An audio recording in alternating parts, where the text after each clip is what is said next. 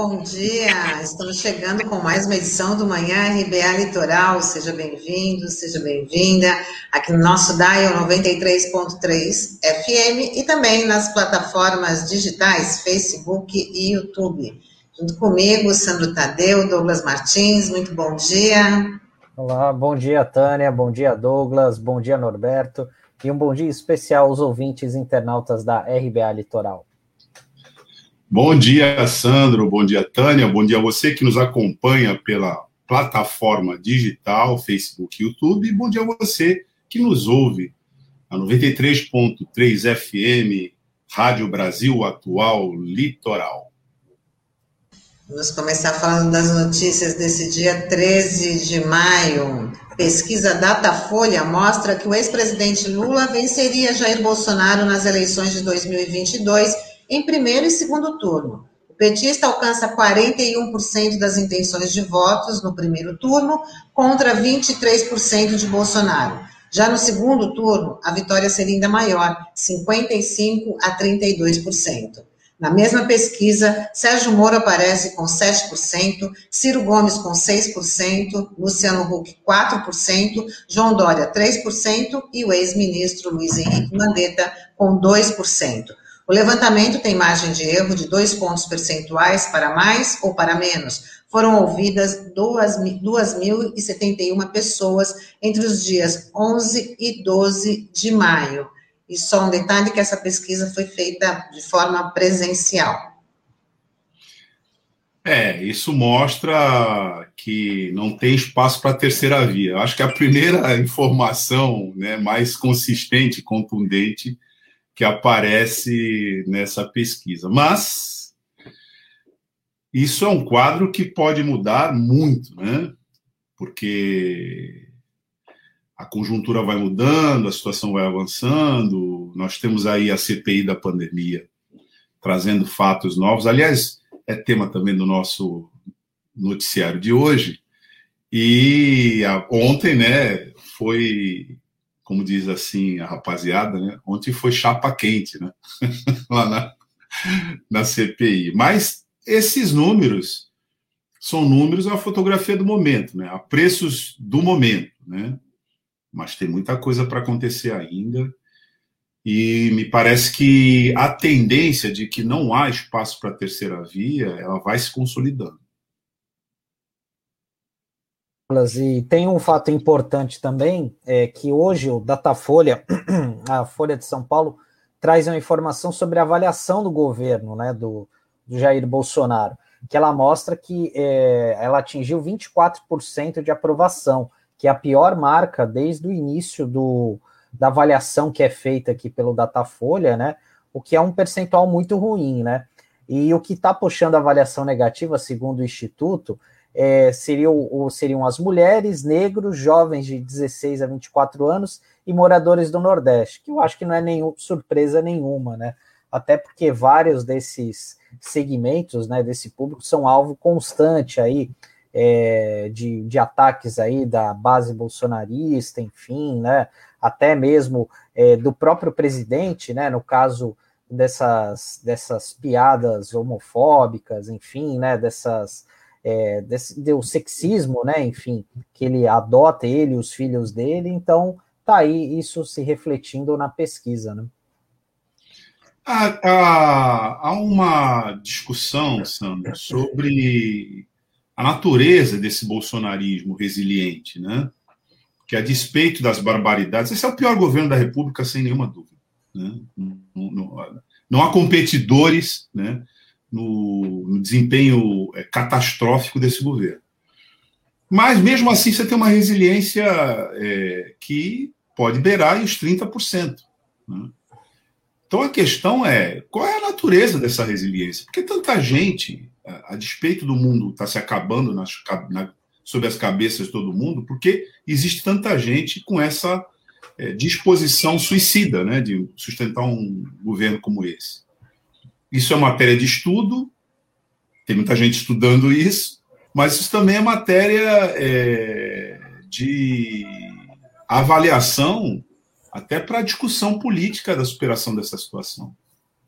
Porque é muito complicado, né? Você vê um país como o nosso, que foi, vamos dizer assim, né, em queda livre a partir do golpe de 2016 e acelerada a partir desse bolsonarismo, e mesmo assim você tem uma resiliência. Né?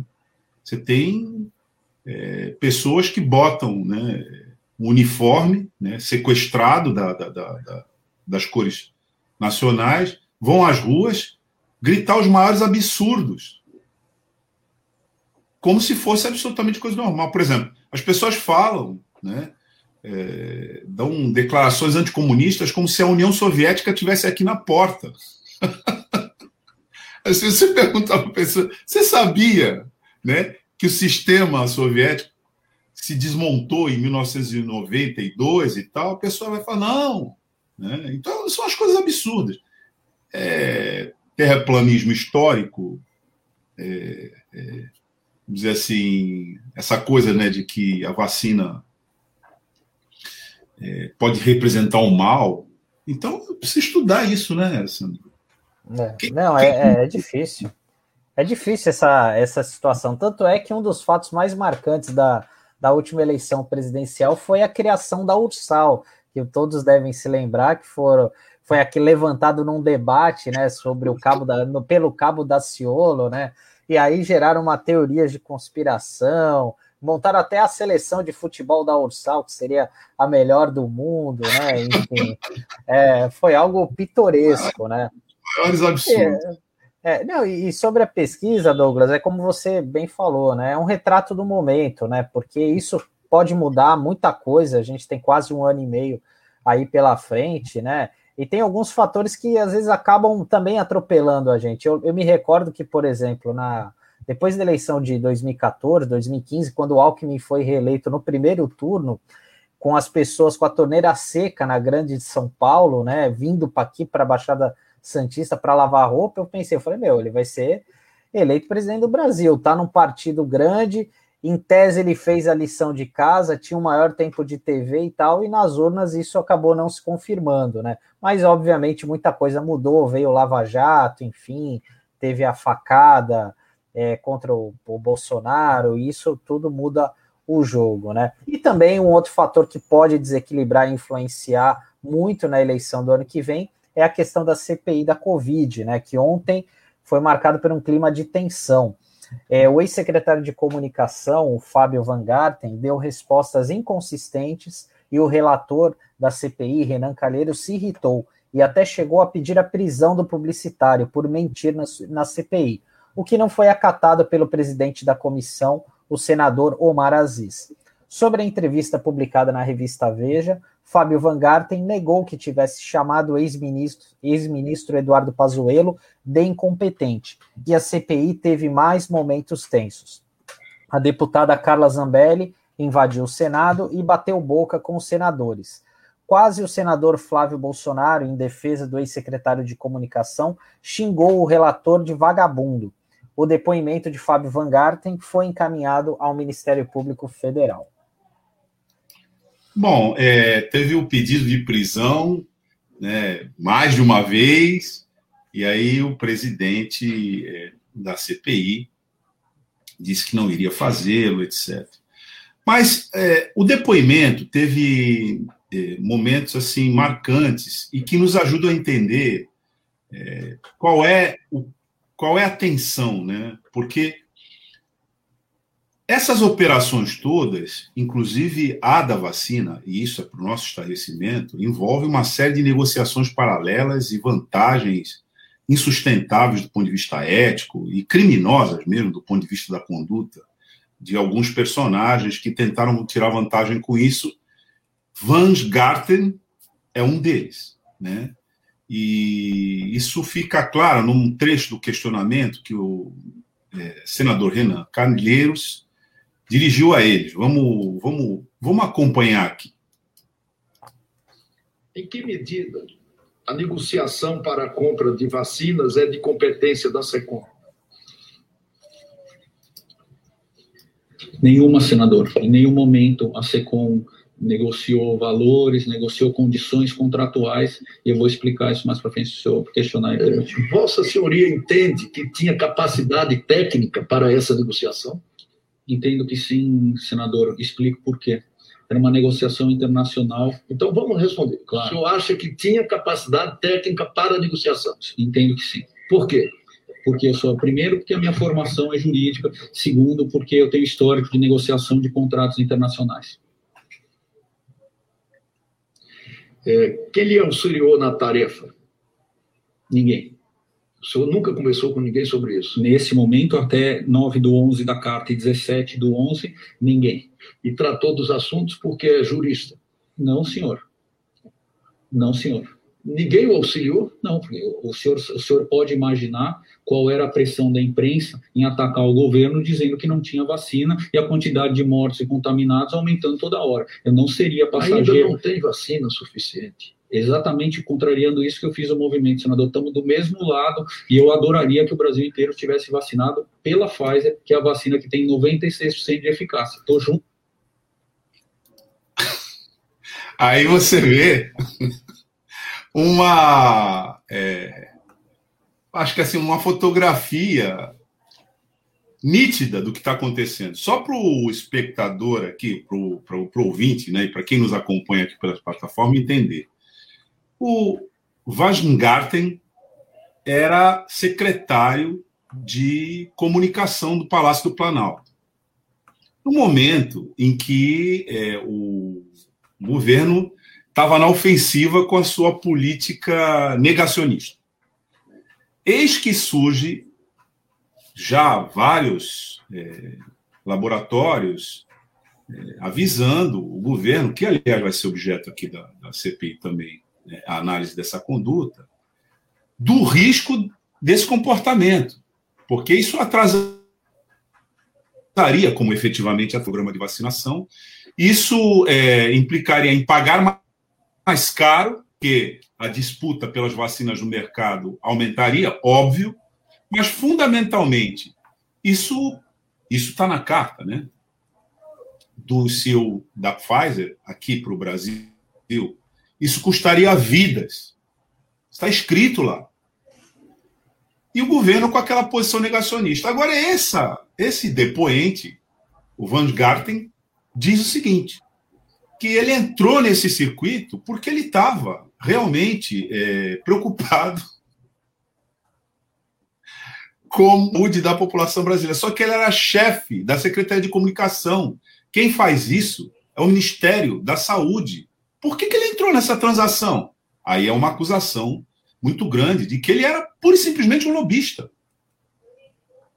a fim de faturar com o contrato da Pfizer, que ele viu aí, como a gente. É, que, que, que, ele disse aí, que era a melhor vacina, continua fazendo essa apologia, e a gente sabe, a gente entrevista todo dia aqui, especialistas, não tem essa coisa de melhor vacina, pior vacina, né?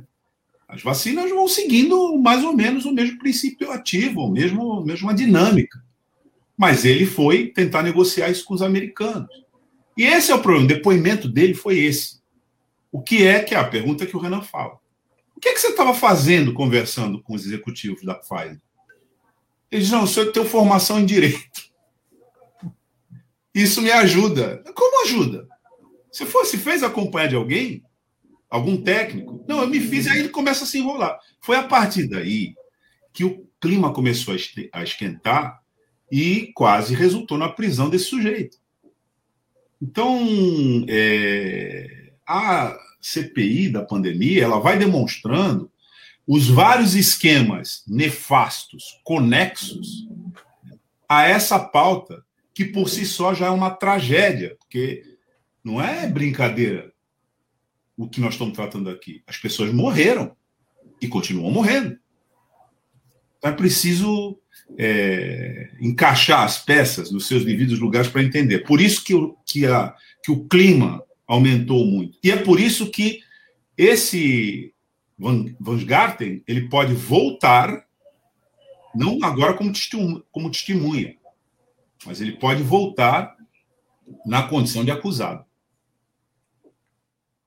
É, hoje vai. Hoje o depoimento é do o gerente-geral da Pfizer na América Latina, o Carlos Murilo, que ele vai poder confirmar aí a data que a Pfizer enviou a, a carta né, para o governo brasileiro e que, segundo ficou definido ontem na, na, na, na CPI, o governo respondeu dois meses depois.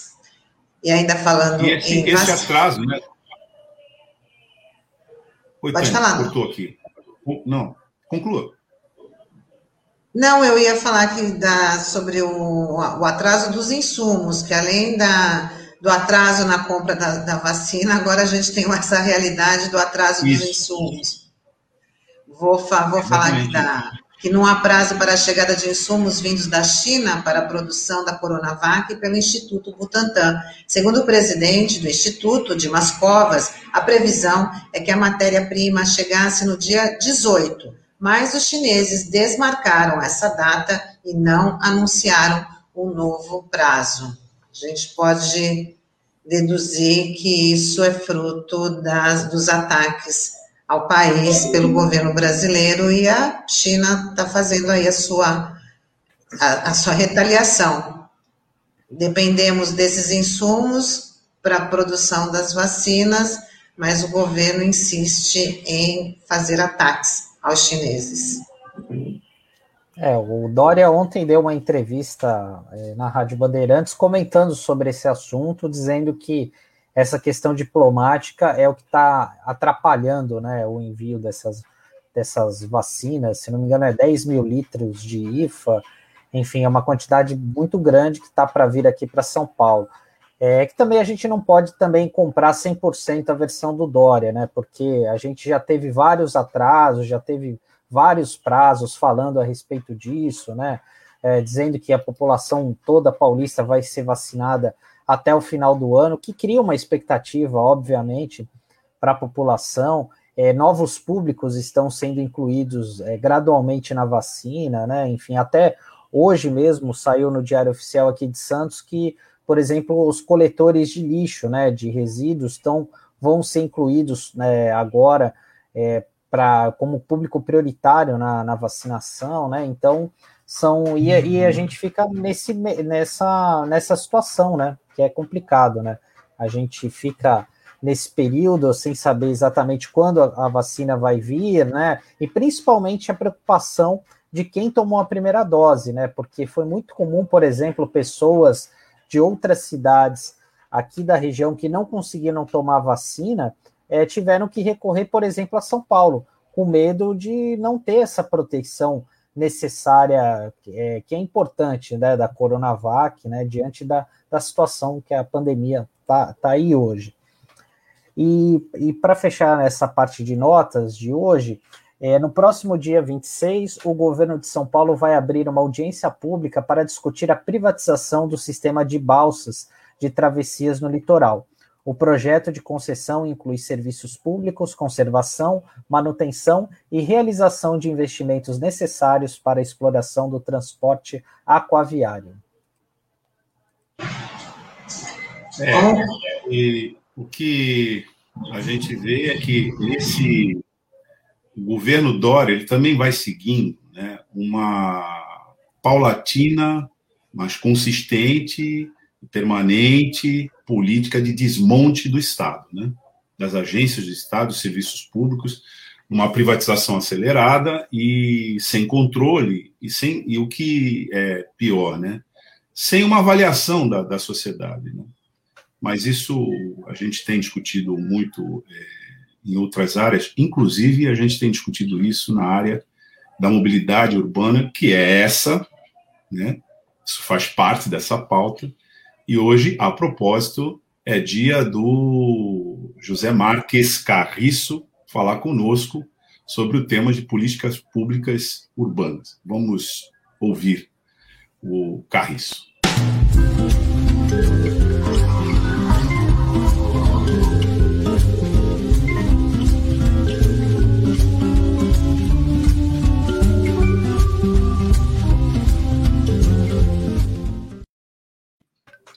Bom dia, Carriço. Bom dia, Douglas.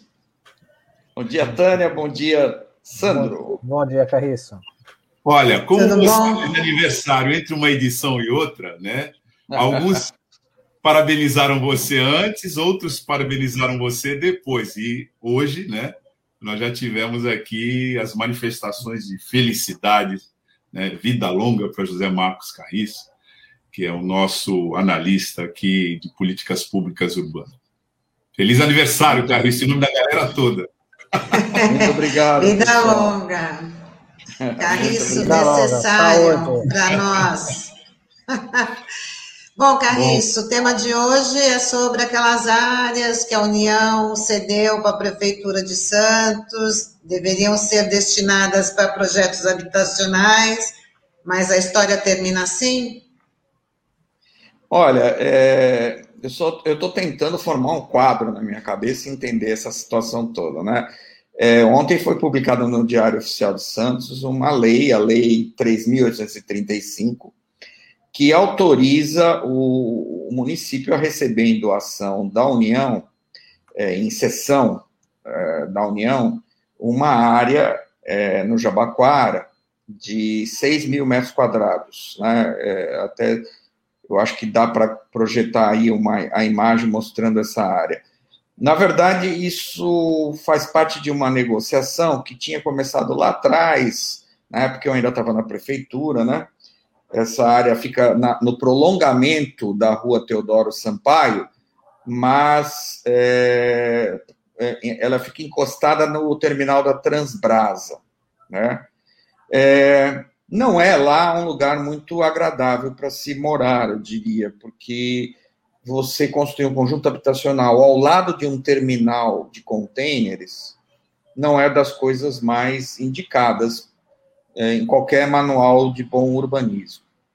De todo modo, a, a negociação lá atrás ela, ela previa que o, o município ele recebesse áreas, né, no, no Jabaquara para o seu programa habitacional, com o foco principal de resolver problemas de risco geológico no Morro do Jabaquara. Não sei se vocês sabem, mas o Morro do Jabaquara tem uma, uma quantidade muito grande de, de moradias em risco que demandam remoção, que não tem solução. Né? É, tem uma, o solo do Morro do Jabaquara é super instável, né? É, há décadas a, a prefeitura é, acompanha. Esse anfiteatro aí que a gente vê na parte de cima, é, que é, é no sopé do morro, ele é contornado pela rua engenheiro José Carlos da Silveira, né, ele é, é, é uma área super instável. Então, essas áreas do Jabaquara, elas seriam extremamente úteis para isso. É, essa negociação é, nunca andou muito é, é, rapidamente, porque, inclusive, tinham entidades federais que tinham sessão dessas áreas, por exemplo, a própria Polícia Federal, e nunca fez nada com elas, enfim. Agora, eu estou surpreso que é, finalmente parece que saiu né, é, essa sessão, e daí a razão dessa lei. Há uma previsão de construção de 300 unidades nessa área. No entanto, a área que a prefeitura recebeu, como eu já disse, tem esse problema de ser encostada no terminal de contêineres. Né? É, na época, a gente pensava numa negociação até para transferir a Transbrasa de lugar para um terreno mais próximo ao porto, seria o mais racional, né? E não enfiar um terminal de contêineres no meio da, de uma área residencial, como ocorreu né, lá atrás, entre a década de 70 e a década de 80, quando a Transbrasa se instalou aí. É, agora, o, o, que eu, é, o que me chama a atenção é o seguinte, né? É, no ano passado eu recebi uma notícia triste, que eu até repercuti aqui no programa, de que a prefeitura perdeu, teria perdido, pelo menos, a cessão de três áreas que ela recebeu da mesma fonte, ou seja, da União, na Vila Matias, né?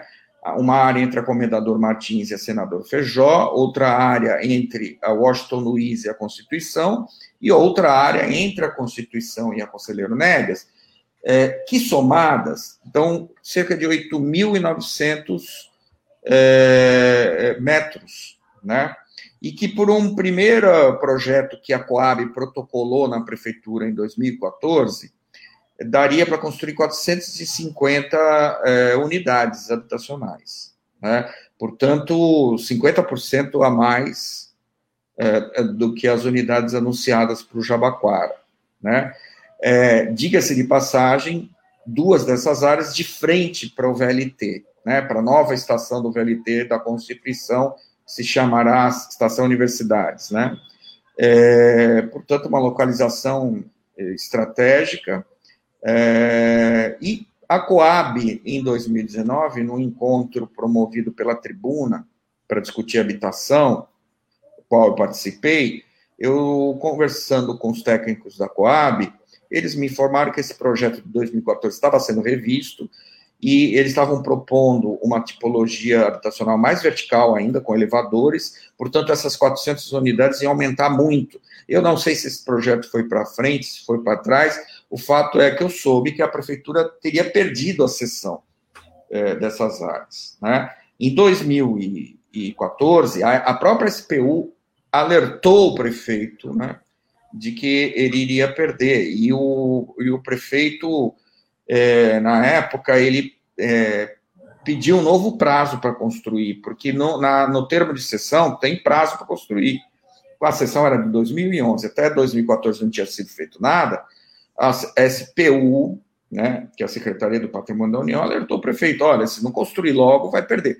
O prefeito pediu a prorrogação, conseguiu a extensão do prazo até 2016, e até onde eu sei, né? Como não construiu nada, esse prazo caducou, não foi feito nenhum outro pedido de prorrogação, até onde eu sei, né?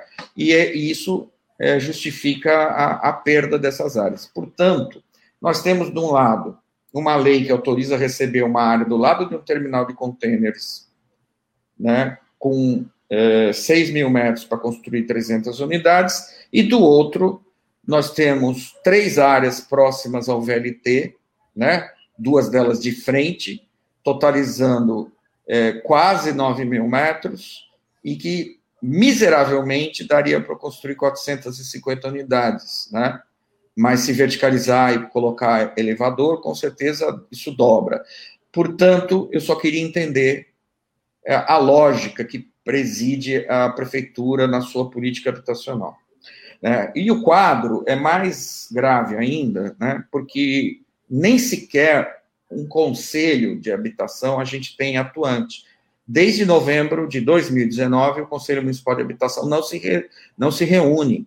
Né? A última reunião da qual eu tenho notícia, ela foi interrompida quando entrou na pauta a discussão da rejeição das contas da Coab. Isso foi em novembro de 2019. De lá para cá, não sei o que, que houve, que nunca mais o Conselho Municipal de Habitação eh, se reuniu. Né? Portanto, não tem o órgão fiscalizador principal da política habitacional do município está é, inativo há praticamente um ano e meio, enquanto tudo isso está acontecendo e eu só queria entender. É, isso demonstra bastante aí como é que a prefeitura encara a, a questão habitacional. Recentemente você falou aqui Sobre o déficit habitacional, né, Carriço, uma matéria também publicada no jornal A Tribuna, que colocou aí 10 mil moradias em Santos, né, como déficit, na verdade, esse número pode ser o dobro ou o triplo, porque é, ele é baseado no levantamento de, de 2010, e a prefeitura deixa escapar esses projetos que também não deveriam ser destinados para. Não tem nem a consulta com os movimentos sociais por moradia, de repente não quer destinar para esse tipo de, de população, você acha?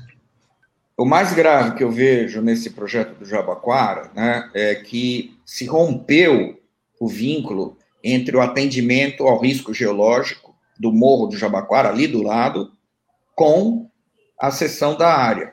Né? Se você pegar a lei municipal, ela não menciona em nenhum momento o risco, atendimento a famílias de risco, né? que, na minha opinião, devia ser prioritário. Né? É, eu fico impressionado é, com a falta de sensibilidade é, política né, que preside as autoridades do município responsáveis pela política habitacional. E isso também, é, é essa foi uma lei que foi aprovada na Câmara, isso deveria ter sido discutido na Câmara, né? Eu não sei, as pessoas parecem que perdem a memória, né? Eu não levanto a cabeça para olhar para o morro, por exemplo. Né?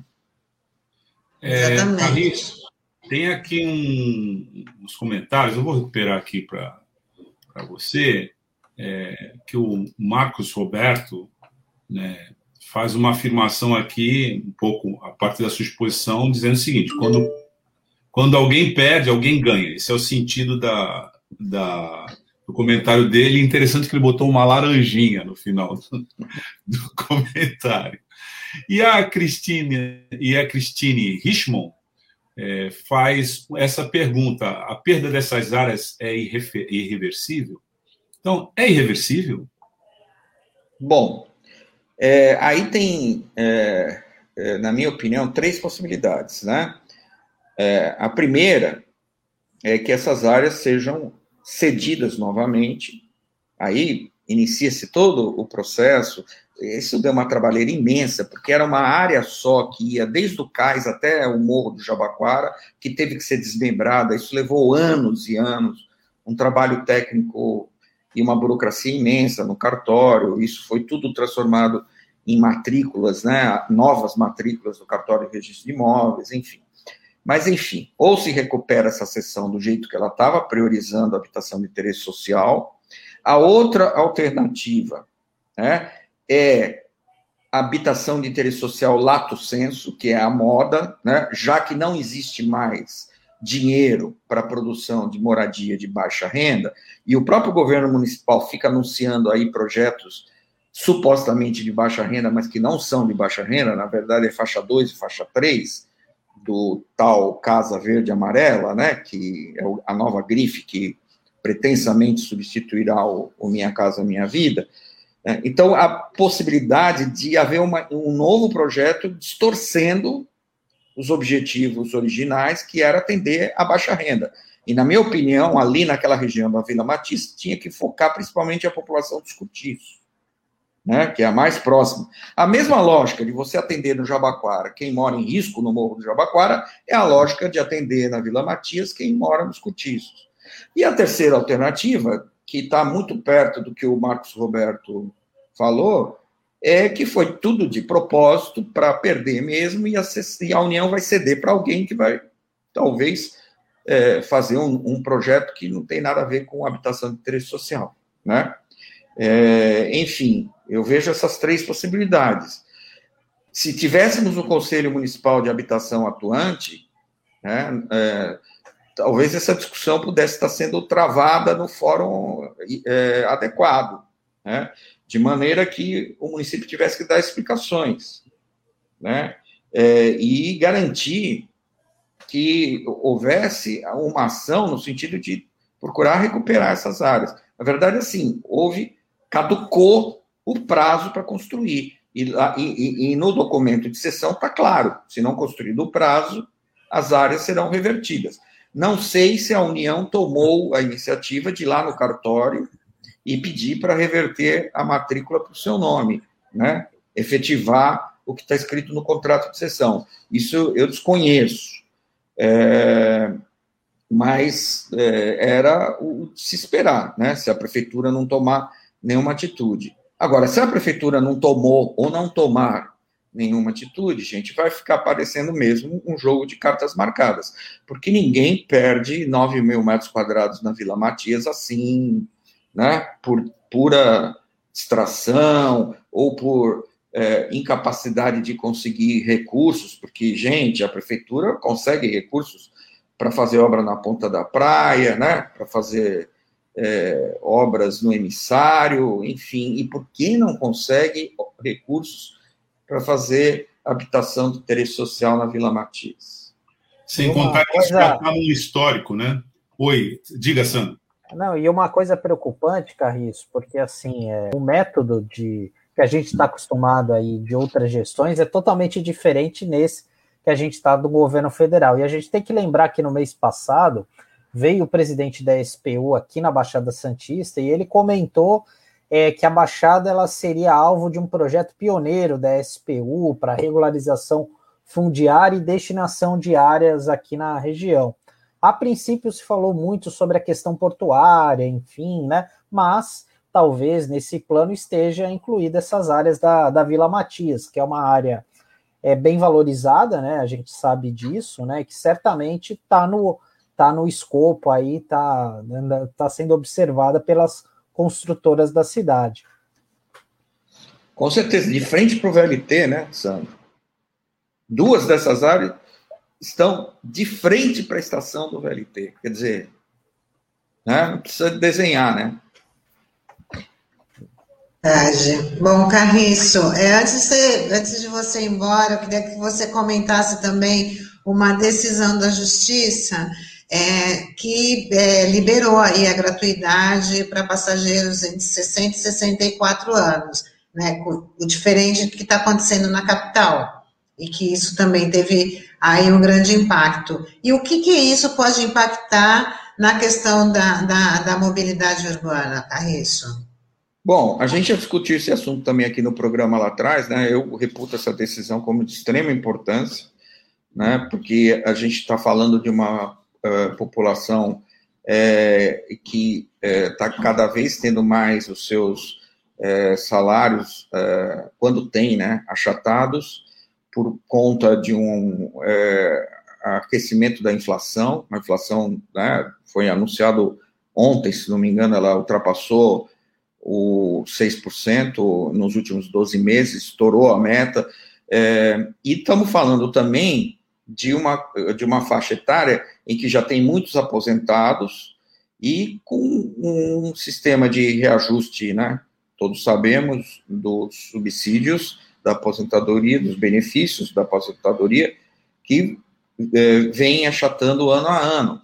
É, e é, muitos é, homens e muitas mulheres nessa faixa é, saem em busca de trabalho, né? Também tem essa. É, para conseguir reforçar seu caixa e conseguir sobreviver com, minimamente com dignidade. É, portanto, o peso do transporte público é, é muito grande, né? Está cada vez maior, também porque aumentou demais o valor das tarifas, pressionadas é, pela alta do, do, dos combustíveis, dentre outras coisas, né? Então, é, tratar com carinho a gratuidade para essa faixa etária, eu acho que é estratégico em termos de política social, não só em São Paulo, mas em todo o Brasil. Né? Eu queria lembrar que, por exemplo, aqui em Santos nós tínhamos gratuidade do, do transporte aos fins de semana, né, na década de 90, e uma das primeiras coisas que o prefeito Beto Mansur fez quando assumiu é, lá atrás, né, na segunda metade da década de 90, foi extinguir essa, essa gratuidade, né? Então, assim, há uma parte da, da classe política que vê na, na, na gratuidade, no subsídio ao transporte, algo criminoso, né? Só que não vê crime nenhum no apoderamento da máquina do Estado em benefício próprio, né? Em centenas e centenas de operações escusas, né? Por outro lado, graças a Deus, há uma quantidade enorme de pessoas que lutam diariamente para reverter esta forma é, extremamente é, equivocada de, de, pensar as políticas públicas e uma política de extrema importância como a política de transporte. Né? É, então, vamos seguir acompanhando, porque é, cabe recurso né, a essa, essa decisão judicial, e a gente sabe que o poder das empresas de ônibus é muito grande, né? e essa decisão, lamentavelmente, poderá ser revertida, mas é um sopro de esperança, sem dúvida. Isso aí, Carriço. Queria agradecer sua participação. Obrigada e até a semana que vem. Uma boa semana. Obrigado, Tânia. Obrigado, Sandro. Um grande abraço, Douglas, internautas e ouvintes. Até a semana. Valeu, Carriço. Até semana que vem.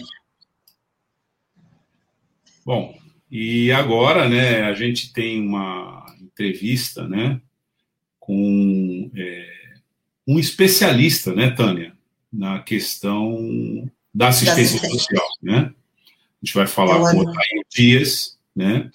Ele que é professor, tem, na verdade, um extenso currículo, né? Vou dar uma resumida aqui, né?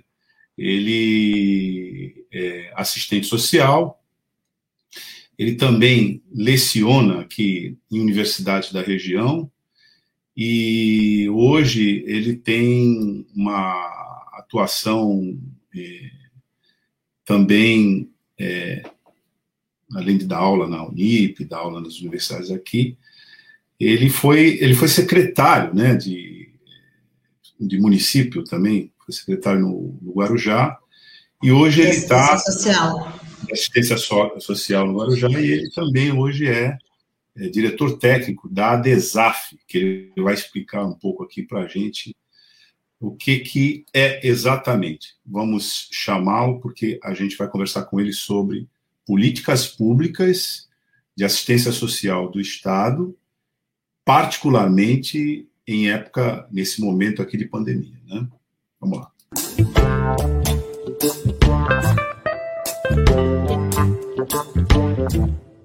Bom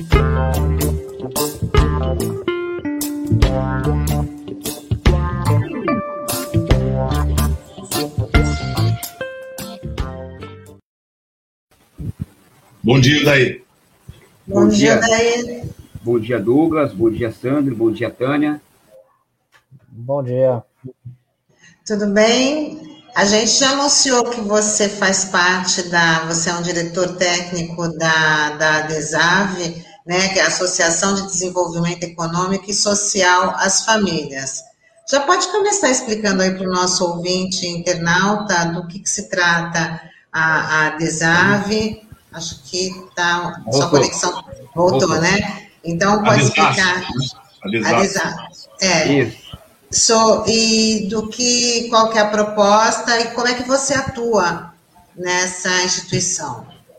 A DESAF é uma entidade que ela tem 20 anos né, de existência, que atua na, no, no, campo do, dos direitos humanos, né, tendo como base os direitos humanos, e a partir daí desenvolveu tecnologia social e trabalhou em diversos segmentos das políticas públicas. A DESAF já trabalhou é, na política e atua hoje na política de assistência social principalmente, mas tem um, uma larga experiência também na política de saúde, de cultura no Guarujá, né?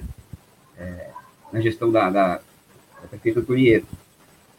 E a, a DESAF tem uma larga história. Nesses 20 anos de história, a DESAP já alcançou mais de 60 mil famílias em várias cidades do estado. A DESAP criou o know-how de desenvolver os segmentos da política pública. É, inclusive, é, vamos lembrar aí no, na, na, gestão do Haddad, aquele projeto incrível que tínhamos na Cracolândia, né, que era o POT, né? E dentro dele nós tínhamos o DBA, que era o de braços abertos, aonde a DESAP, é, é, após vencer uh, o chamamento público, fazia a gestão desse projeto. Né? Aquele que a direita adorava chamar de Bolsa Crack. Nós vamos lembrar desse discurso dos ataques ao Haddad, né? uma perspectiva completamente conservadora, preconceituosa, né? é assim que eles atacavam. Mas só depois de ouvir cada história, né, ouvir os depoimentos das pessoas que participaram desse projeto, nós entendemos a importância que ele teve, onde além de todo atendimento psicossocial, né, que os moradores daquele território, né, que só tinham como presença do Estado o coturno,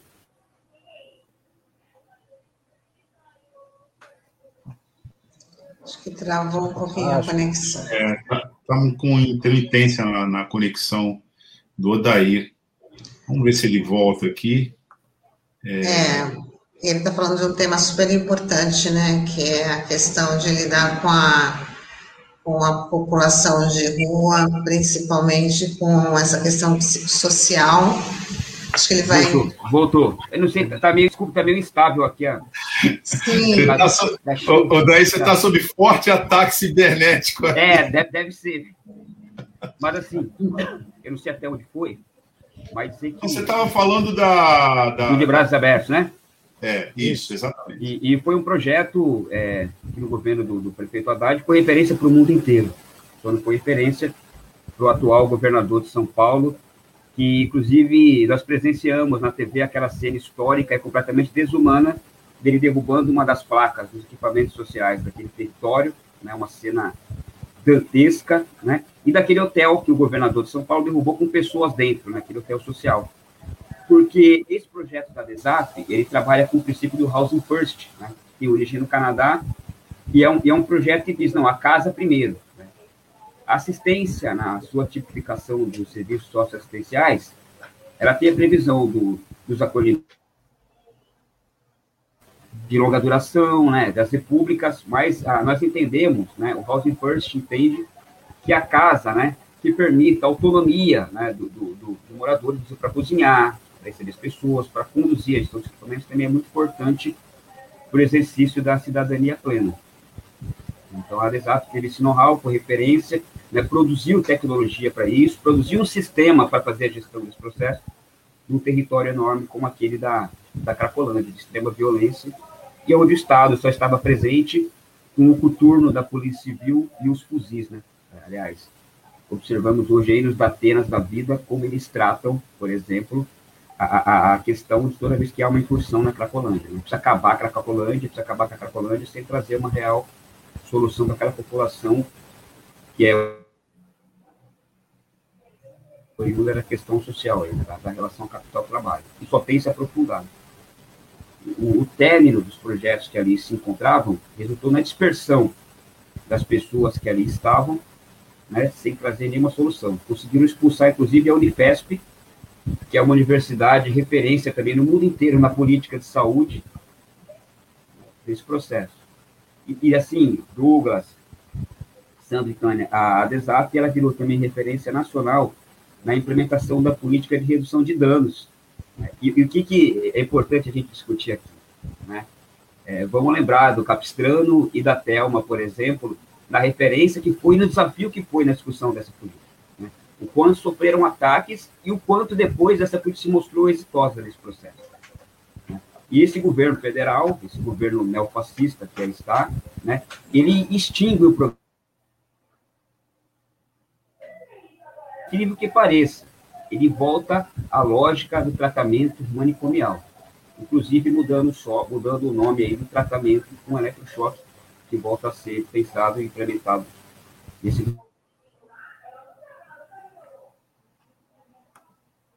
e grandes retrocessos das políticas sociais, né? enormes retrocessos. Esperamos reverter, é, e, e, a pandemia, né, que, que acaba limitando esse processo de, de mobilização todos nós, acaba dando margem para. Pra...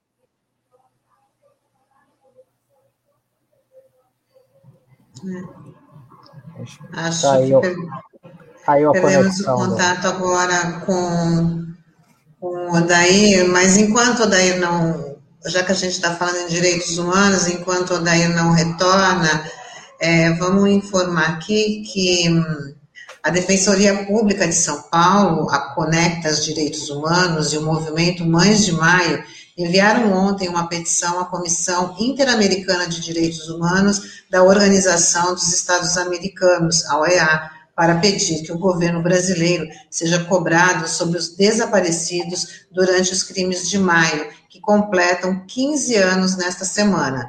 As autoridades públicas ainda não esclareceram as mais de 500 execuções praticadas por grupos de extermínio nas periferias de São Paulo. É, aqui, né, Sandro, você que acompanhou isso de perto também, né, nós tivemos aí vítimas que resultaram até, resultou até no movimento, né, é, Mães de Maio, que tem a Débora, tem a Débora Silva, aí como, como liderança desse, desse, desse movimento, né? Sim, Tânia. É, realmente, é, essa é uma das chagas recentes aí, uma das manchas que a gente tem na nossa história, né? Essa execução de muitas pessoas, né? Por conta, naquele contexto que teve aquele salve do PCC, e a, a, vai, houve várias execuções por parte da polícia militar, né, até então, até hoje não esclarecidas, e que é, realmente é envergonha, né?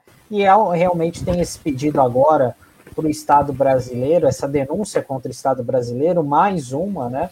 É, até porque é, as investigações não, não avançaram aqui. existe até um pedido, é uma luta antiga aí do, do movimento Mais de Maio para que esses crimes sejam federalizados, né?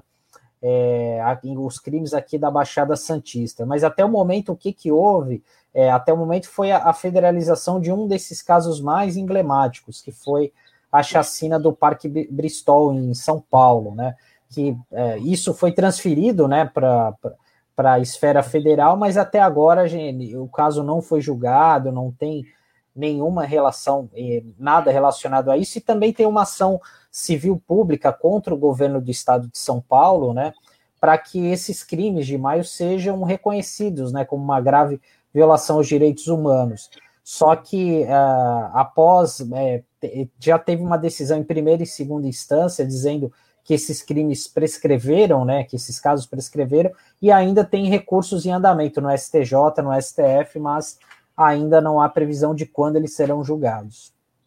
Bom, a gente já está aqui com o Daí de novo na sala, e, Daí, você vinha falando da questão é, da primeira política né, de desmonte, né, que você já vinha citando, né, de todas as, de, de, certa maneira, políticas de proteção né, da população, é, muita, muitos, né, em situação de rua, de, e você, ao desenvolver isso, você estava é, dando um enquadramento, que eu queria fazer essa pergunta para você, de que, na verdade, estamos diante de um problema de saúde pública, né?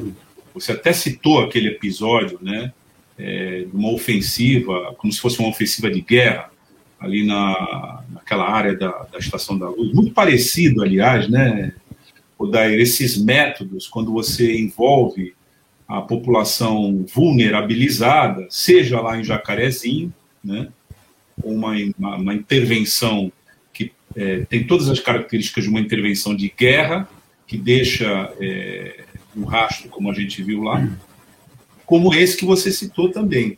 Né? Então, a minha pergunta é o seguinte: esse Estado, da maneira como ele está, da maneira como ele se comporta, através principalmente das suas forças de segurança, para tratar desses temas, de amplos segmentos vulnerabilizados, sempre da mesma forma, ele, ele é um padrão. A gente encontra isso no mundo. Você que é um assistente social, um pesquisador, é, qual é a política pública que leva a isso? E qual é a política pública que impediria né, que isso acontecesse, daí? Pô, é interessante essa pergunta, uh, Douglas. Tem um autor, o Graham, né, que ele, ele discute numa obra dele, isso tem alimentado muito a, a, as pesquisas, porque nos faz entender é exatamente o que você colocou, é, é guerra mesmo, é guerra aos pobres, é guerra à população negra, né? E o Graham, ele fala no livro dele, Cidade Sitiada, como né, os estados, né, que têm, inclusive, projetos é, é, ultraliberais mais avançados, por conta de, de, de, não só do desmonte da política pública, né, mas do endurecimento da beligerância da, da segurança pública. Ele fala o seguinte, os estados começam a importar táticas de guerra mesmo, né, para a política de segurança urbana. Por exemplo, a política dos drones, por exemplo começou sendo testado em conflitos, né, conflitos de guerra, e hoje elas começam a ser importadas por muitos países para ser utilizado na política de segurança pública. Outra coisa é esse processo de mapeamento de territórios, né, territórios que nós sabemos de, desde a, do fim da né, são territórios racializados por conta da, da quando a população negra ela é expulsa né, das fazendas, da, da escravidão oficial e começa a ocupar esses territórios, e aí o Estado, além de produzir uma série de legislações né, para exterminar essa população, e a gente volta lá no Mbembe, né, que ele fala da necropolítica, ou até mesmo no Foucault, quando ele fala do biopoder, né, da, de quando as elites utilizam o Estado para decidir quem vive e quem morre, para ter essas ofensivas. Né? Realmente é uma tendência, mais que uma tendência, isso é uma estratégia das elites. Né? Os. Eu vou dar um outro exemplo para você. Né? Por exemplo, vamos pegar os rolezinhos, que há uns dois anos atrás aí foi uma grande discussão. Os jovens saíram da periferia e um simples passeio num shopping mobilizou grande parte da mídia e da grande mídia né, contra esse movimento. Porque nós temos que manter esses jovens encarcerados nesses territórios que são prisão a céu aberto. né, territórios extremamente vigiados por essas forças de segurança. Então, essa política de ofensiva, né, de ataque à, à, à, população das periferias, uma população de grande maioria negra, e a discussão que vocês estavam tendo agora com o Sandro, a questão dos crimes de maio, os crimes de maio continuam acontecendo. Né? Os crimes de maio estão aí todos os dias. Jacarezinho, vamos lembrar de Paraisópolis, um tempo atrás, por exemplo, com aquele baile funk, onde a polícia invadiu, matou, torturou e prendeu pessoas. A polícia não é despreparada. Né? A polícia é preparada para isso. Né? A polícia militar é preparada exatamente para isso, para cumprir esse papel de extermínio dessa população. Né? Isso está na política pública. E aí, a, a, segurança privada, que, tem crescendo, que vem crescendo bastante nesse processo todo, não só das câmaras, mas de pessoal altamente treinado, está valendo, inclusive, que tem empresas de segurança que não, por acaso, é, mandam trabalhadores para treinar em Israel, por exemplo. E nós sabemos qual é a política de segurança, de segurança que Israel realiza bem na faixa de Gaza contra a população palestina. E é essa política de, de, de, de guerra utilizada na faixa de Gaza, que é utilizada contra o palestino, que boa parte dela é implementada hoje pelo Estado, inclusive pelo Estado brasileiro. Né? Nós vimos, por exemplo, o grande vigor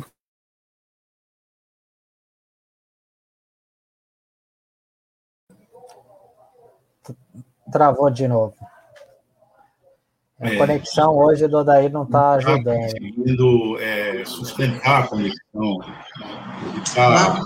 A gente pode aproveitar enquanto ele também retorna aí para falar do Dia Nacional de Denúncia contra o Racismo, que hoje vai, vão ter várias manifestações, né? São Vicente, Santos.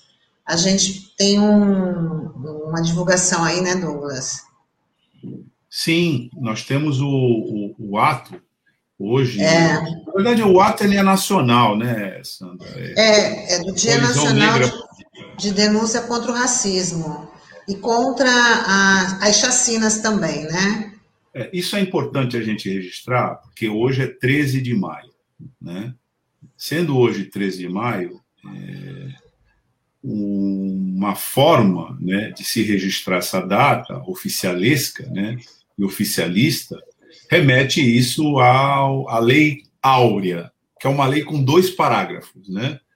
Fica revogada a escravidão em todo o território nacional, primeiro parágrafo. Segundo parágrafo, é, é, revogam-se todas as disposições em contrário. Isso aí é a Lei Áurea. Qual foi a política de inclusão de, da população que por 400 anos foi escravizada e, de repente, né, com o surgimento da, da, República no horizonte, República a gente sabe, né, é aquele regime em que todos são iguais perante a lei. Então não dá para você ter todos iguais perante a lei é, com uma parte da população escravizada, apesar de que os Estados Unidos tiveram isso. Né?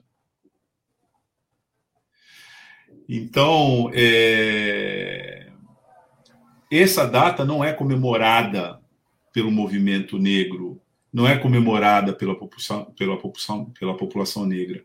Ela é utilizada para denunciar a farsa né, de uma sociedade que se diz igual, no princípio republicano, mas é profundamente desigual, racialmente falando, por discriminação étnico-racial. Então, esses atos vão acontecer.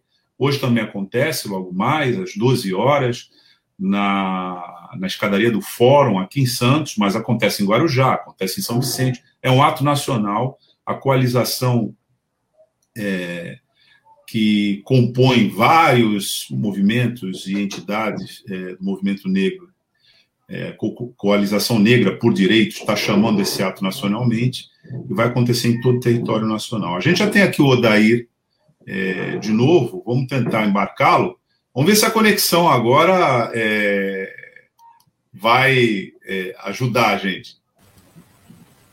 Daí, tudo bem aí? Consegue falar com a gente? Consigo a conexão por logo hoje, né? É, mas vamos tocar. Importante, Douglas, você é, trouxe essa questão da, do 13 de maio, né? E assim, uma série de. A gente está falando de violência de Estado, né?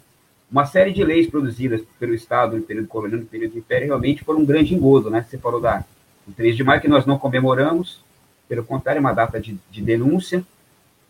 Por exemplo, quando nós pegamos a, a, a, em 1831, por exemplo, já houve uma tentativa de abolir o tráfico de escravos, né? É, é e, e, justamente no período dos levantes regenciais, né, da população negra, né? Porque como diz o Clóvis Moura, aquilo que nós aprendemos do ensino médio, de que a população negra era passiva, que essa é uma grande mentira. Sempre houve grande pressão da população negra em seus levantes, né? No Rebeliões da Senzala e no Dialética Racial do Brasil, Radical do Brasil Negro, Clóvis Moura nos coloca esses aspectos, né? E, e, ali é, é derrotada, não passa ali ali, e a gente tem, é, é, inclusive, a partir dali, em 1831, com esses levantes regenciais, a pena de morte contra negros escravizados, né? Para quem acha que o Brasil nunca teve pena de morte oficial, então vamos lembrar 1831, né? É justamente no período que já houve uma tentativa no parlamento e dos levantes negros da proibição do tráfico de escravos, que vem depois em 1850, onde o Clóvis Moura também fala o seguinte, que ele divide o período escravocrata em dois períodos, né? o escravismo pleno, até 1850, e o escravismo tardio, depois dali, né? quando começa esse processo de de transição. Quando nós lembramos, por exemplo, da lei do ventre livre, né, e da lei do sexagenário, né, com a benevolência, né, dos monarcas do Brasil, vamos lembrar que essas mesmas leis, né, como você colocou, traziam ali já a lei da vadiagem que criminalizava esses mesmos negros que futuramente estariam libertos, né? Legislações que também implementavam a partir dali já a concepção de colônia penal agrícola para negros libertos, só para negros libertos. Então, o Estado, historicamente, além da política de repressão constante, ostensiva das polícias, produziu leis que, que historicamente, reprimiram o negro, né, limitaram os seus direitos. Né, vamos lembrar da, de não poder acesso à escola. Vamos pensar aqui né, que quando nós discutimos a, a, a categoria de necropolítica, nós pensamos que a necropolítica, além do extermínio dos corpos das negras e negros, também extermina a memória, extermina a ancestralidade, né? Quando é, é, ela vem com a política de branqueamento, né, com a questão da, da... Porque com a lei de terras de 1850, também vem a regulamentação, também vem a regulamentação da, da, da importação da mão de obra branca, né, para da mão de obra branca para os, os, campos, para o trabalho agrícola no Brasil, né?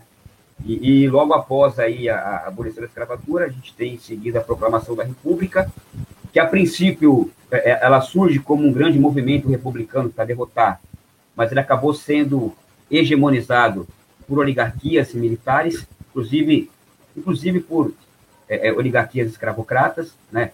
Tínhamos lá setores mais progressistas dentro desse movimento, como, por exemplo, Quintino Bocaiúva, que acabou perdendo espaço nesse processo. Né? Nós tínhamos setores tão radicais desse movimento que defendiam, inclusive, a execução da família real.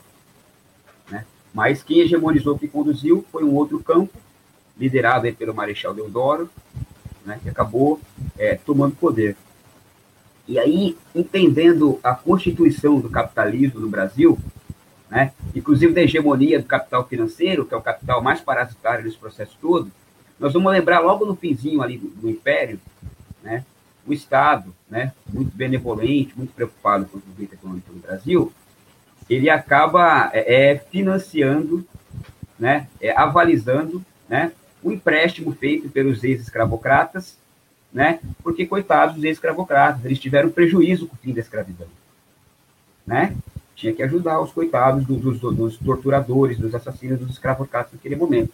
Então, ali a gente tem a primeira grande crise financeira do Brasil já em relação à Bolsa, né, que foram juros a 5%, né, para financiar para compensar esses fazendeiros, né, que tiveram o seu prejuízo, né, com o fim da escravidão, né, e vamos lembrar que no começo da República era ninguém menos que Rui Barbosa, né, tão idolatrado por tantos liberais aí, né, o ministro da Fazenda naquele momento que conduziu uma política econômica desastrosa e de aprofundamento do racismo no Brasil, né.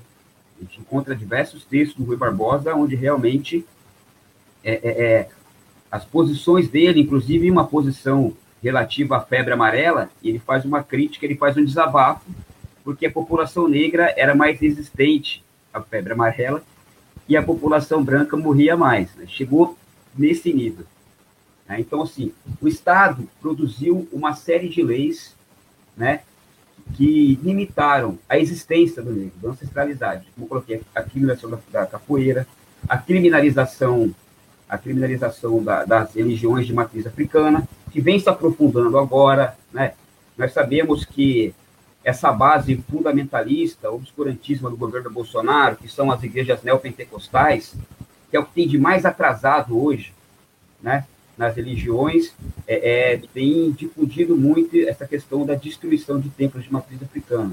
Isso tem crescido muito, inclusive com apoio de setores do tráfico e das milícias no Rio de Janeiro. Há uma associação nesse sentido. Daír, é, eu queria te perguntar o seguinte, já que você atua até como docente na área do serviço social, como é que está hoje que você vê a, a política de, de assistência social hoje no país, que a gente chegou, hoje nem ministério a gente tem dedicado a isso, né? Está englobado na cidadania, misturado com esporte, cultura, enfim. É, queria que você falasse como é que está é, a política social hoje no país, né, especificamente na área da assistência, e o quanto que essa, essa decisão do governo federal acaba prejudicando esse causa um efeito cascata nos municípios e nos, e nos estados também? Sim, né? Nós temos hoje um grande desmonte, né? Um grande desmonte da política de assistência social, né? Uma, uma política que o governo Lula e Dilma é, recebeu desculpe, grande investimento né, do governo federal, o aumento né, dos programas de transferência de renda, né, e, e o, o, o, mais importante, né, Sandro, a participação e o controle social da população sobre essa política. Né. É, houve grande estímulo, por exemplo, nesse período, da participação da população na decisão, para onde ir o recurso, né, na construção dos planos municipais, estaduais e nacionais da política de assistência, né, então, assim, o fim desse ministério, né, o Ministério do Desenvolvimento Social, foi uma grande derrota, né, para a política de assistência social que ajudou a, a, superar em grande parte a pobreza e a miséria no Brasil, né. Esse desmonte vem precarizando é, é, a atuação dos trabalhadores dessa política, né. A, a, existem cortes, por exemplo, no Bolsa Família, né, existem cortes, inclusive processos de cassação de benefícios, por exemplo, como o benefício de prestação continuada, né, que é um benefício que ele é dirigido a, a idosos e pessoas com deficiência. Muitos, muitos desses é, é, solicitantes estão tendo que judicializar o pedido desse benefício. Né? E, e, por incrível que pareça, no momento de aprofundamento da miséria, né? no momento de aprofundamento da pobreza, né? onde nós voltamos a ver as pessoas praticamente morrerem, morrerem de fome. Né? Nós na DESAP temos um, um, alguns programas lá que nós acompanhamos e, e, temos assistido de perto os adolescentes, porque o aumento da. É, nós temos um programa de sócio-aprendizagem, que é assim que nós chamamos de sócio-aprendizagem, né?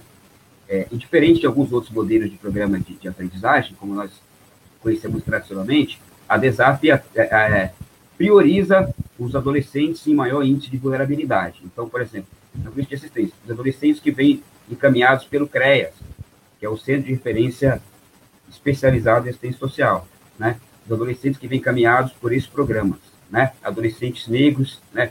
Nós priorizamos também mães adolescentes, mães negras adolescentes, né? Adolescentes trans, adolescentes que é, é, em territórios de alta vulnerabilidade, então essa é uma prioridade.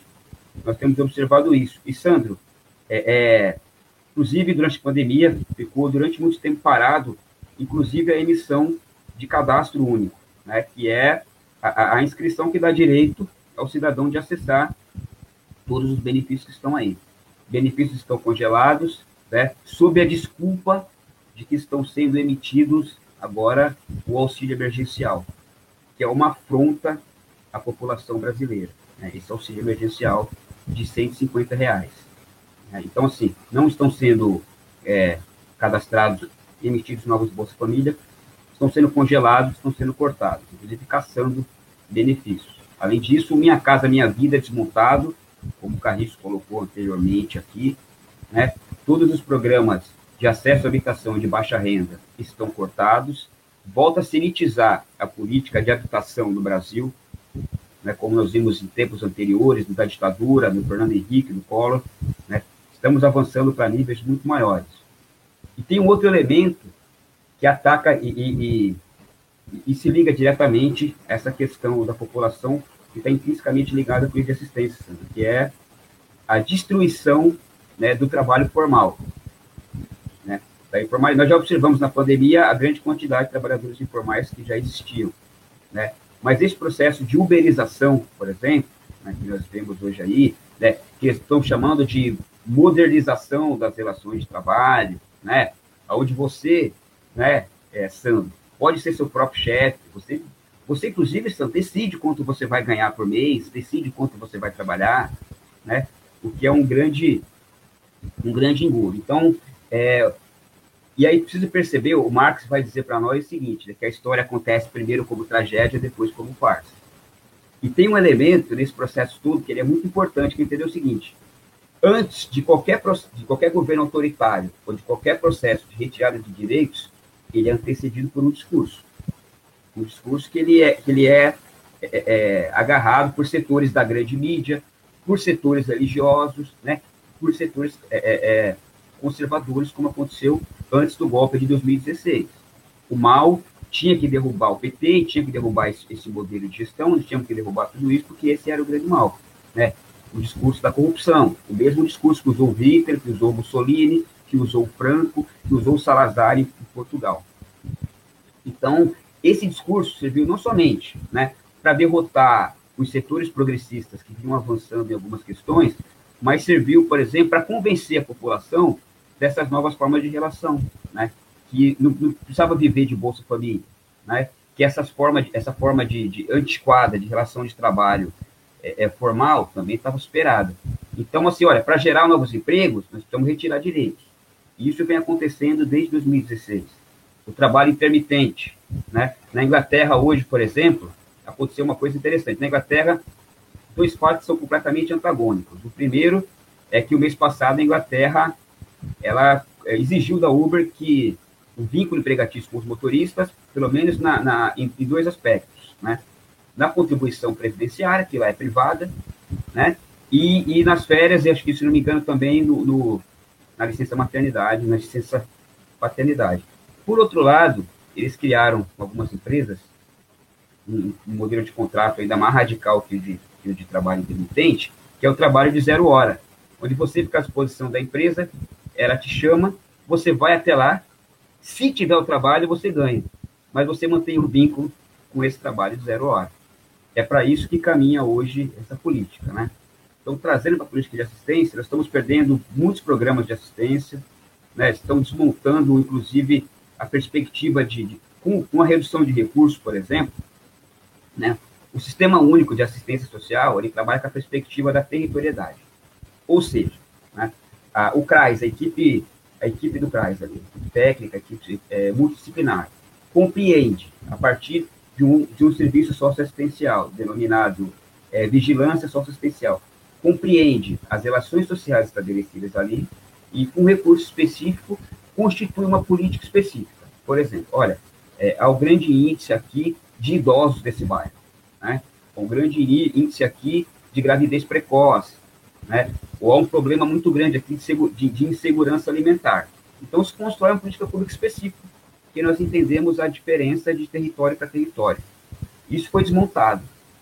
Isso foi desmontado. Né? A PEC do fim do mundo também inviabiliza, por exemplo, a contratação de novos profissionais para atuar nesse território. Reduz e congela os recursos para serem implementados na política de, de assistência social.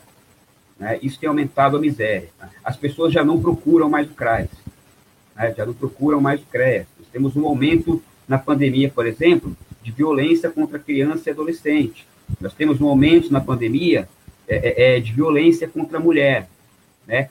E esse engessamento, esse desmonte da política pública impede as pessoas de ter acesso ao direito. Né? É, e assim, são direitos fundamentais, do direito à vida, do direito à existência. Então, quando nós falamos que esse governo é um governo genocida, é não só pela pandemia, mas por tudo que ele vem implementando nesse sentido. Verdade. Daí a gente já está chegando aqui no final da, da nossa entrevista, mas eu queria questionar é, é, você sobre esses desafios, de tudo que você expôs aí, da situação que estamos passando, e eu acho que a situação ficou muito mais escancarada com a pandemia, né? A miséria mostrou aí muito mais a, a, a sua cara, então, fazendo o, o, o trabalho do serviço social ser fundamental. Queria saber, assim, dos desafios que você tem aqui, é, você, é, você atua no, no Guarujá. Quais são os principais desafios e como, assim, chamar também a sociedade, né, tentar convencer a sociedade de que esse é um trabalho fundamental e como é que a gente, como que pode se colaborar com isso? Né, primeiro, é entender que a política de assistência social ela tem alguns princípios que diferenciam de algumas outras, né? Ela, ela exige, na construção sua política, por exemplo, a participação popular, né? a participação do usuário, para o controle social, para a destinação do recurso, para a identificação das demandas sociais que estão ali colocadas. Então, a participação popular ela é fundamental, né? ela é preponderante. Então, participar das conferências de assistência social, participar das conferências de saúde também, né? de educação, né? e exigir que elas atendam a essas demandas. Né? É, infelizmente, na pandemia, esse processo de mobilização fica prejudicado. Mas os desafios hoje, é, é, eles são gerais, né? Nós temos um aumento enorme da população em situação de rua. Nós, em São Vicente, com a VESAF, nós trabalhamos no final do ano passado com população em situação de rua em São Vicente, né? E nós observamos aí a grande massa de desempregados de pessoas que não fazem uso de substâncias psicoativas, como é o que muita gente acha, né? mas que estão foram para a rua com famílias inteiras, né? com crianças que acabam muitas vezes se dividindo em acolhimentos diferentes, né? se dividindo em equipamentos socioassistentes diferentes, né? para esse modelo. Então, é, é repensar. Né?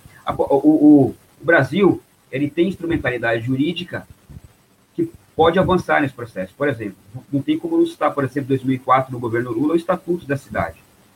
O Estatuto da Cidade, de 2004, ele traz instrumentos jurídicos que permitem a, a, ao governo interessado, a prefeitura, avançar na questão da habitação. A gente tem lá, por exemplo, a, a regulamentação da, da, da, do artigo da Constituição que fala da área urbana, do imóvel urbano com função social. A prefeitura pode, sim, desapropriar determinados imóveis, indenizar lá, né, primeiro cobrar aquela, a, aquele processo de imposto progressivo, indenizar o proprietário e utilizar prioritariamente para a habitação. Isso está previsto na legislação. Né? Então, assim, nós temos uma série de instrumentos que estão sendo destruídos. Né? Eu não sei até quando resistem essas políticas, né? como Douglas, é, como vocês colocaram, né, é, Douglas você, Tânia, as estão sendo destruídas, o Ministério já foi destruído, como o da Cultura também foi destruído, e acabou com a política de Estado também implementada no governo Lula, que foi o Sistema Nacional de Cultura, né, que vinha dando protagonismo para todas as manifestações de cultura popular no Brasil construírem uma política de cultura. Né? Isso foi destruído. Então, assim, com todo, todo resquício de política de Estado, de assistência, de educação e de saúde constituída nos momentos mais progressistas da, da, da história do Brasil, estão sendo destruídos. Então, é, objetivamente hoje, Tânia, é ocupar os poucos espaços de controle social que nós temos. E realmente perceber né, a política que está aí hoje, o governo, que é um governo neofascista, sim, um governo genocida, sim, racista, machista, que acentua as políticas contra os pobres, que acentua as políticas contra os negros e trata isso como guerra. Né? Guerra no sentido da política econômica, guerra no sentido da política social e guerra no sentido da segurança pública, da beligerância e no sitiamento de territórios ocupados por essas populações mais vulneráveis. Bom, é, nós temos aqui um comentário, né, agora no finzinho, do Márcio Roberto, que diz que faz parte da oposição à fiscalização das prioridades comuns, tem que ser denunciado o falso moralismo, né, com políticas públicas de exclusão. E depois ele, na nota, ele diz aqui que essa é a questão. Você concorda com isso, né? Primeiro, assim, né, é, nós temos que pensar bem esse conceito de, de, de inclusão. Né? Combater o falso moralismo, sem dúvida, né? esse é um governo também que ele é ultraliberal na economia, mas ele é ultraconservador na questão do, do comportamento, né? É, eles atacaram recentemente agora a Unifesp por, a, dizendo que aderiu à política de, de, ideologia de gênero, né? Não existe ideologia de gênero, né? E, é, por conta do uso dos banheiros, uma normatização que vem acontecendo em várias universidades aí, né? É, a questão racial também desse governo combater, porque isso é muito mais que falso moralismo, né? Isso é machismo mesmo, é racismo, é homofobia, né? O serviço social tem no seu código de ética a defesa intransigente dos direitos humanos. É um dos princípios fundamentais. Agora, eu tenho uma resistência, Douglas, a, a, a aderir ao conceito de, de exclusão, porque eu entendo que todos nós estamos incluídos na lógica da perversidade capitalista, né? ainda mais no momento de extrema hegemonia do capital financeiro, né? Que avança por essa PEC do fim do mundo e essas PECs que vêm sendo aprovadas, né, nos tempos para cá, ela tem um objetivo, né? O capital financeiro é abocanhar o fundo público, né? O capital financeiro é, é viver ainda mais do rentismo, né, da dívida pública, é, de tudo isso. Então, assim, nós estamos incluídos numa lógica. A grande questão é reverter essa lógica, né? Reverter essa lógica que está colocada aí é, no momento mais perverso do capitalismo que nós vivemos aí. Bom, saiu daí, queria agradecer a sua participação Obrigado. aqui no nosso Manhã RBA Litoral.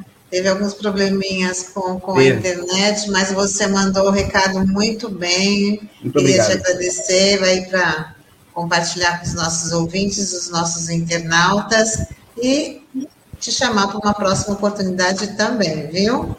Eu estou à disposição, mais uma vez eu quero parabenizar a equipe, a RBA, por ser resistência como um dos últimos espaços democráticos, né? Que traz a discussão é, como ela tem que ser colocada, né? Que traz a voz a todos aqueles que estão na resistência no dia a dia, né? O compromisso real com a democracia, né? Nós ouvimos, nós divulgamos as entrevistas que são colocadas aí, porque é um compromisso para além do compromisso ético, né? É um compromisso com a vida. É, em tempos atuais, é, é, um grande risco, inclusive, né? É, é aderir a esse processo. Então, parabenizar a rádio, parabenizar toda a equipe e me colocar à disposição sempre que vocês acharem pertinente. Muito obrigada, viu? A gente vai voltar com você aqui. Dessa vez nós vamos exorcizar essa internet aí. Ah, vamos sim. tá bom, tchau. Obrigado. Até mais. Um abraço. Obrigado. Douglas, Bom. acho que vale a pena colocar uma, uma interação da Cidinha, que ela está anunciando sobre os atos, ela. Só para a gente ler aqui para os nossos ouvintes, né? Hoje também haverá atos internacionais contra o genocídio do povo preto e a, a chacina de Jacarezinho.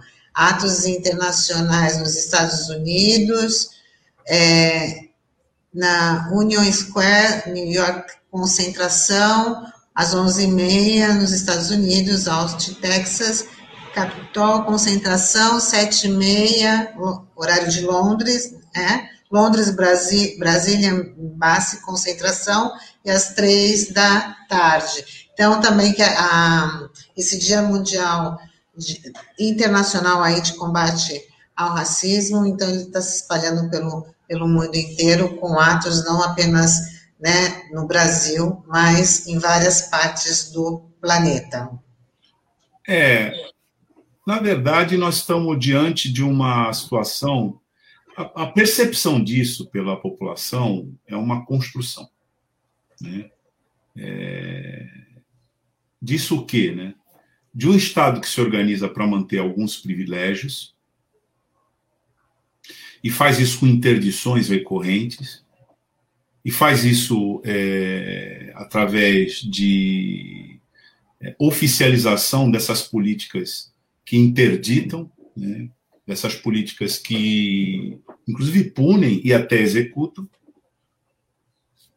Mas é, essa é a dinâmica da forma como está organizada a sociedade hoje e que atende a privilégios de determinados grupos e a percepção disso por parte da população é que é uma construção. Porque hoje é, ainda é, prevalece, prevalece muito, o senso comum de olhar essas coisas isoladas umas das outras. Por exemplo, a chacina do Jacarezinho, né? a execução do George Floyd lá nos Estados Unidos, as inúmeras execuções dos inúmeros George Floyds que existem no Brasil, todos os dias, de todas as idades, em, e, e, e, gênero e etc. E é, um modo né, de ver a sociedade como uma espécie de guerra de todos contra todos, onde os mais fortes é, prevalecem. Então a gente tem na nossa cultura hoje uma espécie de culto ao hedonismo, né? O sujeito que está bem é o sujeito que está bem anabolizado, que resolve as coisas é, na base da violência pura e simples. E esse, essa ideologia, né, ela é uma ideologia que vai estabelecendo aqueles que devem mesmo ficar vulnerabilizados e a sociedade deve se voltar contra eles. É uma forma de exercer o poder. A gente, é, inclusive, é, teve ontem uma agressão, a gente não deu aqui na nossa, é, na nossa primeira sessão né, de, de notas hoje, mas eu estou até compartilhando aqui a tela né, com uma matéria né, que já é uma continuidade do que aconteceu ontem, né, da agressão registrada na Câmara dos Deputados. Né? E a, até a, a matéria, revista Fórum, está escrita pela colega Luísa Fragão, e diz sim: após as ameaças na Câmara, Éder, Éder Mauro mantém ataques a deputadas nas redes é, com essa menção é, sexista, misógina e. Foi um episódio ridículo e é, eu acho que. Na, Ele está dizendo aqui, né? Já pegou na vassoura, botou isso aqui, já em retaliação ao que. Passível de punição. Ontem. Ele, inclusive, ameaçou essas deputadas de morte né, em plena sessão da Câmara.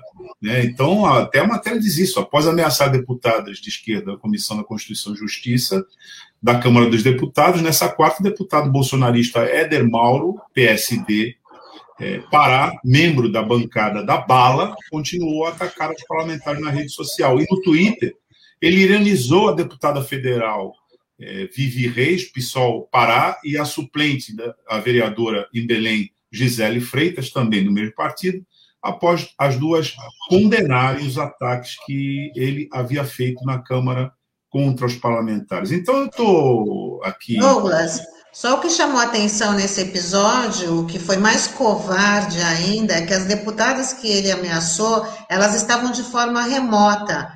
Então, ele estava no, no, no, plenário da Câmara e elas estavam de, de forma remota. E ele fazendo todas essas agressões, dizendo que já tinha matado mais de 30 pessoas, mas que essas pessoas eram bandidos, confessando aí os assassinatos que cometeu pela vida. E elas é, falando que se tivesse, queria ver se ele tinha coragem de falar isso frente a frente. Então, ele se mostrou muito mais covarde ainda da forma que ele manifestou o ataque, porque elas não estavam presencialmente no plenário da Câmara. É, mas não é apenas essa a, questão, Tânia. A questão é que é, esse tipo de prática né, está se disseminando entre nós agora numa escala em que ele alcança e é naturalizado dentro dos poderes constituídos. Porque isso sempre aconteceu. O Brasil é uma sociedade racista, misógina, né, homofóbica. Né? Nós sabemos de tudo isso. Então, uma passagem clássica, não faz muito tempo, de um sujeito que agride com uma lâmpada dessas fosforescente em plena Avenida Paulista dois é, homossexuais só pelo fato de eles serem homossexuais. Né? Mas eu estou citando um exemplo, mas assim, são inúmeros os exemplos. Essa cultura, que era isso que eu dizia, isso está disseminado entre, entre, entre nós, e a luta de todos aqueles que têm consciência disso, inclusive a exemplo do Daí que a gente entrevistou ainda há pouco, mas são muitos, Cidinha, que sempre nos acompanha aqui, é, e está sempre nos informando das pautas, nossa colega jornalista, né, das pautas de resistência, é exemplo da pauta de logo mais na, na escadaria do fórum, que a gente já é, comunica a toda a nossa audiência que vai acontecer esse ato, é, enxergar isso como parte de um esforço tremendo, necessário, absolutamente necessário da sociedade para ela não se afundar ainda mais nesse, nessa lógica da barbárie, que agora, repito, né, ela foi para dentro do parlamento, ela foi para dentro do, do, do, do, Poder Executivo, foi para dentro do Poder Judiciário. E isso significa um estágio em que essas questões estão é, com a pretensão, né, essa política tem a pretensão de se estabelecer de uma vez por todas, digamos assim, contra o Brasil. Né? Então, era a partir dessa, dessa discussão que a gente teve hoje, da, da entrevista e próprio comunicado do ato que vai acontecer logo mais, eu vinha dizendo da percepção, perceber isso não como um fato isolado, né? que às vezes a gente fica muito indignado, e tem que ficar mesmo, com aquele fato isolado. Mas estamos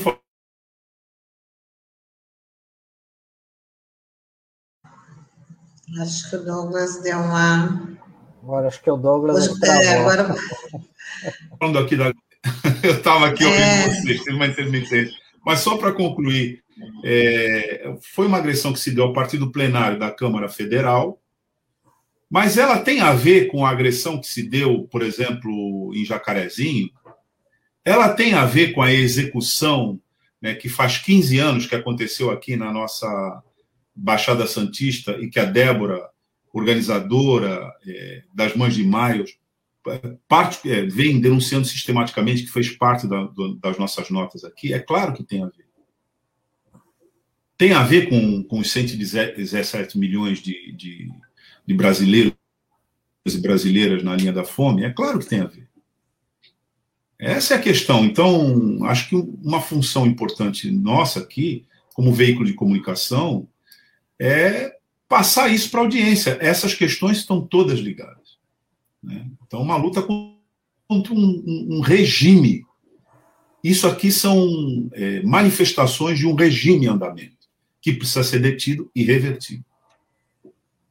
É, e, e, o pior, Douglas, é, dessa situação é porque essas pessoas perderam o medo, né? Vamos dizer assim, e, e assim, o, e essas práticas que a gente, é, como você bem falou, isso sempre existiu, mas não vinham a público, por exemplo, dessa forma como, como, como esse deputado, né? Mas a gente tem que lembrar que o Bolsonaro ele ficou conhecido, passou a ganhar evidência a partir dessas bravatas, né? Quantas vezes a gente, os ouvintes aqui, não viram aquele vídeo, aquela entrevista dele ofendendo a Maria do Rosário, enfim, ofendendo repórteres, que, enfim, eram passados em programas humorísticos, né, enfim, mas que ajudaram, de uma certa forma, a disseminar essa cultura, ou até mesmo, por exemplo, essa questão da, da xenofobia que existe, né, quando houve a, quando começaram aquelas ondas de imigração, né, de haitianos aqui para o país, venezuelanos, enfim, né? Então é, é, muito complicado. E agora a gente começa a reproduzir esse tipo de fato nas câmaras municipais. É, a gente tem visto vários absurdos aqui, né? Várias situações é, inacreditáveis, impensáveis, né? E que agora ganham dimensão por causa da rede social, né? Porque Hoje todo mundo tem um celular com acesso à internet, com Wi-Fi, né? Então essas coisas acabam sendo disseminadas aí de uma forma muito muito fácil, né? Infelizmente isso acaba sendo reproduzido, né? É isso. É, que esses machistas sejam punidos, deveria ter uma grande punição para esse tipo de, de, de atitude, esse tipo de comportamento. Bom, vamos terminar nossa edição desta, desta quinta-feira, 13 de maio. E lembrando aí que hoje tem vários atos no Dia Nacional da Denúncia contra o Racismo na região. Um deles vai ser aqui no Fórum de Santos, marcado para o meio-dia. E daqui a pouquinho nós temos o Olavo Dada com o Som da Praia. E às duas da tarde, é, a tarde RBA com o Marcos Canduta. A nossa reprise pelo DAIO acontece às sete da noite, mas o nosso conteúdo está disponível nas nossas redes sociais. A gente está de volta amanhã. Muito obrigada aí pela companhia, pela interação. Tchau, tchau. É isso aí. Um abraço. Tchau, tchau pessoal. Até amanhã. Até amanhã. A Rádio Brasil Atual Litoral é uma realização da Fundação Santa Porte, apoio cultural do Sindicato Santa Porte.